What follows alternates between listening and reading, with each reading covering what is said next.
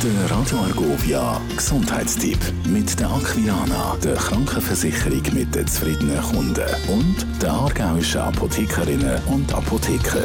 Gast bei mir Dr. Theo Vöckli, stellvertretend für die Aargauer Apothekerinnen und Apotheker. Theo, schön dich zu sehen. Ja, danke. Weniger schön ist es, wenn man ein Bienenli sieht, das gerade am Zustechen ist. Wieso stechen Bienenli eigentlich? Ja, die machen das nicht extra, weil wenn ein Bienenli sticht, stirbt sie ja nachher, sondern sie machen das, um sich oder ihre Kollegen in ihrer Stadt in dem Sinn zu verteidigen von dem her. Welche Symptome gelten eigentlich bei einem Bienenstich noch als normal?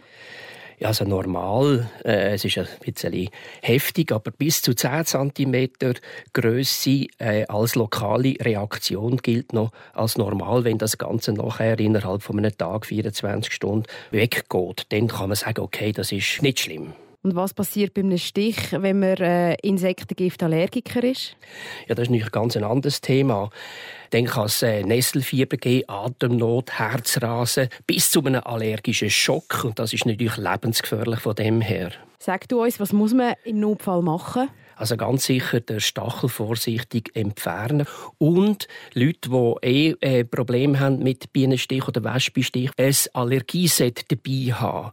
Äh, ein Allergieset, wo zwei Tabletten von einem Antiallergikum und zwei Tabletten von einem Cortisonpräparat dabei haben. Allenfalls vielleicht sogar eine Adrenalinspritze und so weiter und so fort. Also äh, das darf man nicht unterschätzen und auch nicht zögern, äh, solche Notfallmedikamente anzuwenden. Gut ist ja, wenn es gar nicht erst so weit kommt. Wie kann man Bienen oder auch Wespenstich vermeiden? Ja, also nicht hysterisch äh, keine hastigen Bewegungen, nicht barfuß auf dem Gras laufen. Schweiß zieht Insekten an.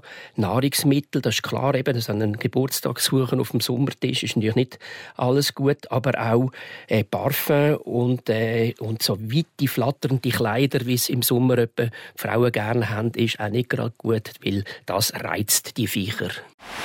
Der Gesundheitstipp mit der Aquilana, der Krankenversicherung mit den zufriedenen Kunden und der aargauischen Apothekerinnen und Apotheker. Radio